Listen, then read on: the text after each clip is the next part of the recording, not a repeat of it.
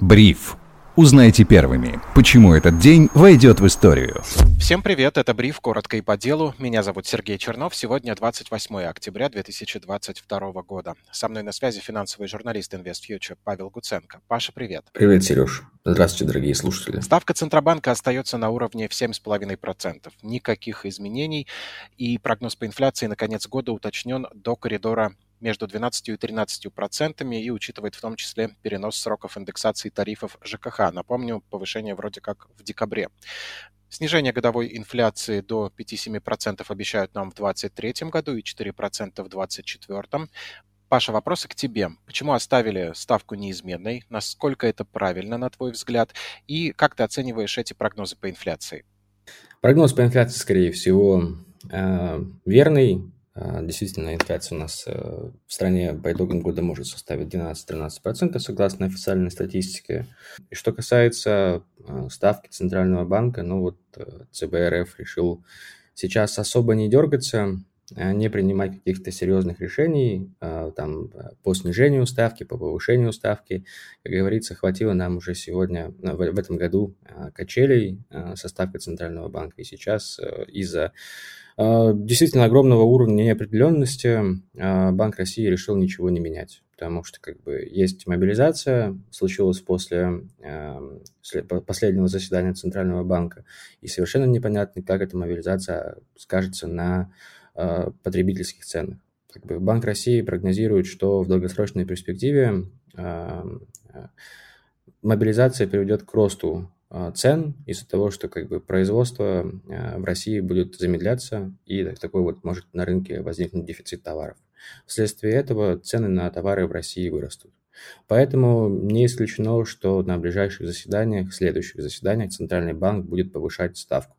Понятное дело, что а, таким вот мерам, которым призывает Олег Дерипаска, глава «Русала», снизить ставку до 5%, объявить QE, количественное смягчение, залить экономику деньгами, э, никто, скорее всего, в Центральном банке на такое не пойдет, потому что наш э, Центральный банк э, такой славится своей консервативной позицией относительно ставки, и главной задачей которого является сдерживание инфляции, то есть не допустить роста инфляции и привести ее к таргету в 4%. То есть главная политика, политика вообще в целом Центрального банка Российской Федерации заключается в том, чтобы держать инфляцию в России около 4%, около таргета.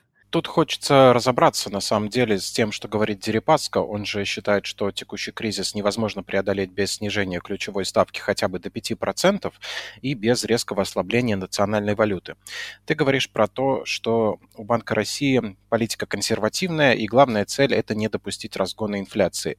Можем ли мы сказать, что в этом случае Дерипаска выступает как раз-таки за разгон инфляции, и можем ли мы сказать, что Банку России не хватает той самой смелости, о которой говорил Дерипаска, принять принять нужные решения, пока ситуация, по мнению того же миллиардера, не дошла до серьезных проблем с занятостью и доходами населения, что, по его мнению, неизбежно. То есть в сухом остатке вот два ключевых вопроса. Дерипаска смелый, а Банк России что, не очень? И цель Банка России не допустить разгона инфляции, а Дерипаска, в принципе, ничего против этого не имеет? Так следует понимать теперь? Ну, я сразу э, обговорюсь, что я скорее э, здесь на стороне Банка России нахожусь. Как бы можете, э, не знаю, накидать в комменты опровержение моей позиции, чтобы я, может быть, задумался о том, что все-таки Банк России не прав. Но лично в данный момент я считаю, что Банк России предпринимает абсолютно логичные действия, и у него была достаточная смелость для того, чтобы повысить ставку до 20% в начале года, Э, собственно говоря, после начала специальной военной операции и не допустить повального роста цен. Да, он и так был, но если бы ставку не повысили, было бы еще хуже. То есть здесь тоже нужно иметь определенную э, смелость для принятия таких решений. И Банк России все-таки пошел дальше на снижение ставки для того, чтобы помочь немножко э, снизить такую вот э, жесткость кредитной системы и выдачи кредитов, они как бы сейчас очень высокие, это правда. И тут Дерипаска, как бы, конечно, прав. Он со стороны бизнеса выступает, и такой вот диалог получается у Центрального банка и у, э, и, и у бизнеса, да, и Дерипаски с другой стороны. Как бы я не думаю, что здесь как бы все зависит от ставки Центрального банка Российской Федерации. Да, действительно, ставка сейчас играет, а, и, и раньше играла большую роль в, а, в экономике Российской Федерации. Но а, мы давайте посмотрим просто на ставки по кредитам. Они в разы выше, чем ставка ключевая Центрального банка Российской Федерации. То есть банки сами устанавливают такие ставки и по большому счету немножко отбились от рук Центрального банка как бы ставки э, по э, кредитам там 20-15%, то есть это вот почти в два раза выше, чем ключевая ставка. А почему так? Потому что есть определенный риск геополитический, и банки должны, обязаны это учитывать в выставлении своих э, кредитных рейтингов и кредитных уровней. Поэтому здесь не все зависит от Центрального банка и от того, как бы там он, он, он и так по факту проводит QE, потому что как бы Минфин размещает облигации, их покупают банки, потом эти облигации идут в Банк России и обмениваются на денежные средства для, для, для того, чтобы обеспечивать э, работу банков российских. То есть такое вот своеобразное печатание денег у нас тоже есть, оно работает. Да, ставка по кредитам действительно очень высокая в России, но если мы ее снизим, то мы, вероятно, получим ту самую экономику, которая сейчас является в Турции. То есть инфляцию под 80%, девальвацию рубля и, возможно, да, экономический рост. Но этот экономический рост будет некачественным, то есть не тем, который хотелось бы получить, потому что как бы будет огромная инфляция, и по большому счету рост там, доходов и рост ВВП будет съедаться полностью этой инфляцией. Это тот путь, по которому э, мы хотим пойти, ну, если, э, если все-таки э, большинство поддерживает такое мнение, то хорошо. Но вы как бы должны понимать, что если ставку снизит, то инфляция, вообще ее ничего сдерживать в России не будет. И как бы мы увидим рост цен кратный, 8 раз, 10 раз. Как бы мне кажется, что цены в России так уже достаточно выросли. И э, достаточно большому количеству людей в России, у которых не самые высокие заработные платы, будет критично повышение, заработных, повышение цен на, там, на 40-50%. Им и так сейчас э, тяжело переживать те, э, ту бурю, которая сейчас находится в российской экономике. И надо полагать, что цены-то еще будут расти, потому что движение это больше такое, наверное, инерционное. С этой точки зрения надо сказать, что зарабатывать на этом продолжат те бизнесы, которые пользуются как раз деньгами населения, ритейлеры и, например, застройщики, что подтверждают как раз отчеты, например, группы ОК. Э, у этой компании он показал, что выручка выросла за год на 10%, хотя при этом выручка гипермаркетов, наоборот, снижается, но всего на 1 с небольшим процент. И акции компании «Самолет» растут сегодня на несколько процентов, потому что по отчету компания нарастила прибыль более чем на 100% за текущий год. Соответственно, вроде как, Паш, есть смысл вкладываться сейчас в те бизнесы, которые э, могут самостоятельно повышать цены и на этом зарабатывать. Правильная логика? Ну, если вы готовы мириться с геополитическими рисками, а, то, пожалуйста, да, вкладывайтесь в такие вот защитные бизнесы, а, в защитные сектора, такие как в том числе ритейл. Ритейл является защитным сектором в период рецессии. Но опять-таки нужно понимать, что геополитическая неопределенность – это сейчас самый важный фактор – для дальнейшего движения акций и облигаций. То есть э, это факт, который, с которым спорить почти, практически невозможен. То есть если мы дальше увидим э, напряжение какое-то геополитическое, то даже защитные акции, защитные сектора тоже будут падать. Они будут падать, возможно, э, более медленными темпами, чем чем другие сектора российской экономики. Ну, как бы, да, есть вероятность того, что пойдут на соглашение какое-то лидеры стран, и геополитическая напряженность внезапно, а, внезапно пропадет куда-то. Но если вы в это верите, а, то, пожалуйста, покупайте акции. Почему нет? Действительно, самолет показал, показал сегодня по РСБУ очень хорошие результаты, э, и действительно компания выглядит очень а, стабильной, и понятное дело, что там выводить российскую экономику в рост планируют через активное строительство. Но у строительного сектора тоже есть определенные проблемы проблемам, потому что как бы не получается продавать всю э, построенную недвижимость. Да. При этом э, уровни выдачи ипотеки падают, как, как бы спрос на ипотеку тоже сокращается, потому что люди сегодня не готовы тратить деньги а, такие большие, а ипотека это все-таки такое серьезное вложение денег, а, потому что как бы опасно, рискованно. Строительный сектор не является а, такой вот панацеей или там решением для заработка денег. Потому что вы тоже должны понимать, что сейчас на рынке а, царит геополитика. Все решает геополитика как и на американском фондовом рынке, так и на российском фондовом рынке тем более. Поэтому, если вы готовы мириться с этими рисками, то покупайте, да, тут как бы у компании действительно э, хорошие отчеты, в том числе у ритейла. У ритейла вообще прекрасный отчет. Магнит, пятерочка показали замечательные результаты по итогам третьего квартала. Да и в целом металлурги российские тоже показали хорошие результаты. Поэтому да, можно присматриваться и что-то потихонечку прикупать. Но вы должны быть готовы к тому, что а, рынок будет искать новое дно вследствие вот э, напряжения очередного геополитики.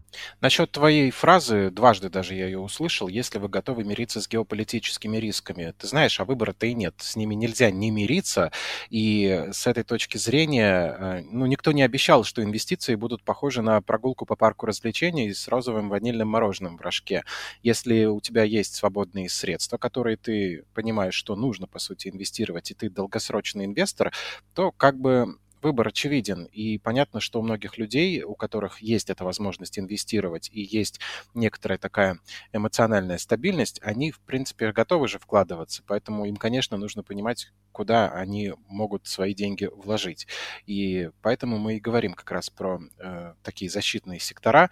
По поводу рисков геополитической напряженности у нас, по сути, остались только они и надежда. Ну, надежда, э, она тает, у многих э, ее уже, может быть, и нет, но в той ситуации, когда, казалось бы, делать нечего, все равно можно найти, что делать со своими деньгами и делать хотя бы это. Ну, это как минимум успокаивает, я думаю. Ну, а есть ведь тоже, раз, ну, как бы, инвестировать необходимо, то есть это я не говорю, что там из-за геополитических рисков нужно отказаться от инвестиций, но есть просто э, огромное количество других возможностей для инвестирования. То, в том числе инвестировать в расширение своих собственных компетенций, инвестировать там в авто, в недвижимость, в фьючерсы, на а, покупать фьючерсы там, на пшеницу, на нефть и прочее. То есть есть различные а, способы а, вложения своих денег. Как бы акции – это не единственный там, способ. Да, это, скорее всего, самый понятный, самый простой, но сейчас как бы ситуация в мире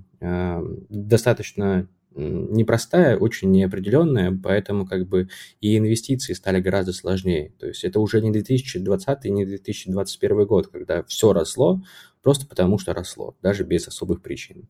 Ну вот сейчас время очень сильно изменилось, поэтому нужно а, присматриваться и проводить более глубокий анализ и понимать, что а, ваши шансы на выигрыш примерно 50 на 50. Даже, скорее всего, больше к поражению. Но как бы, э, если вы действительно готовы мириться, да, держать эти акции там 10 лет или 15 лет, то да, можно присматриваться к простевшим бизнесам. Например, вот Amazon упал, да, там на 25%. Наверняка у этой компании э, все будет в дальнейшем тоже хорошо, она не, не закроется и будет переж, переживать кризис и будет дальше развиваться. Ну, вот э, можно при, присмотреться к ней и там попытаться э, купить какие-то акции, если у вас есть возможность покупать американские акции. Паш, насчет больших шансов на поражение, тут сразу хочется сказать, мне кажется, если это поражение какое-то в, знаешь, в экономике, если говорить о том, что все обвалится окончательно, если о нем и говорить, то, мне кажется, тут уже победивших-то и не будет и причем на многие-многие-многие десятилетия. Так что, наверное, знаешь, кто не рискует, тот не пьет шампанское. А про твой тезис, про то, что сначала инвестировать в развитие собственных компетенций, ну, мне кажется, осознанные инвесторы так и делают, реально инвестируют э, только самые-самые свободные средства после того, как все хорошо с образованием, карьерой, здоровьем, э, защищенный быт есть, э, какое-то свое гнездышко полностью обустроенное, и все прочие вопросы закрыты. Вот я как минимум говорил о таких, а не о тех, кто, знаешь, ну, вроде на еду хватает зарплаты, а все остальное буду сразу там вкладывать в инвестиции и только в те инструменты, где деньги просто лежат. Может быть, увеличится капитал, может быть, не увеличится, не знаю. Те, у кого есть и финансовая подушка на всякий случай, и у кого закрыты все остальные вопросы. А вот по поводу американского фондового рынка, хорошо, что ты тему затронул, потому что то, что сейчас там творится, не может не вызывать э, дополнительной тревожности. Можешь объяснить, это такой общий тренд на фоне отчетности, усиленный как раз геополитическим напряжением, или там действительно у компании какие-то проблемы, ну, не знаю, может быть, с фазами роста, может быть, э, все остановилось в развитии? Ну, э, я отношу к себя к такому клану фондовых армагеддонщиков, Э, мне кажется, что сейчас на фондовом рынке мировом, там в США, в Европе, в России сложился такой идеальный шторм. То есть э, вместе в одной точке, в одной временной точке сошлись сразу э, множество различных рисков и причин для дальнейшего падения фондового рынка. Тут как бы и долговой кризис Европы, и, и снижение покупательской способности по всему миру, а, и энергетический кризис абсолютно исторический, которого никогда нигде не было, и как бы еще и угроза, а, там, так сказать, полномасштабной а, войны по всему миру. Как бы это тоже сейчас рынки, рын, рынки учитывают. Так еще и Федеральная резервная система повышает ставки, причем повышает ставки с таким широким шагом, а еще плюс к этому абсолютно огромный сопредельный уровень всеобщего международного долга, то есть который там превышает в разы уровни мирового ВВП. Поэтому, безусловно, все это сложилось в одной точке и негативно влияет на акции компании. И когда инвесторы видят плохой отчет Амазона, а он по большому счету, по, по большому счету плохой, потому что как бы компания снизила э, свой прогноз на четвертый квартал, а четвертый квартал является как раз-таки исторически лучшим для компании. Причем она снизила там на 10 миллиардов предполагаемую выручку за четвертый квартал, что очень сильно расстроило инвесторов, и как бы акции упали на 25%, падали в моменте на постмаркете. Это очень много, потому что как бы а, такая большая компания, как Amazon, такой волатильный ликвидный сток, они не должны, а, такая акция не должна ходить с таким шагом. Так еще и Apple тоже в целом отчитался не очень хорошо. То есть, как бы, да, у компании там выросли продажи макбуков, и в целом все окей, э, как бы продается продукция, деньги зарабатываются, все хорошо. Но при этом продажи айфона не дотянули до э, ожиданий аналитиков. Безусловно, это показывает, что люди сейчас по всему миру э, не готовы тратить деньги на покупку каких-то вот таких вот товаров, которые там стоят больше, чем 100 долларов, да, и поэтому, безусловно, сейчас американский фондовый рынок падает и, скорее всего, может продолжить дальнейшее падение. То есть там, аналитики Morgan Stanley прогнозируют дальнейшее падение рынка еще на 20%.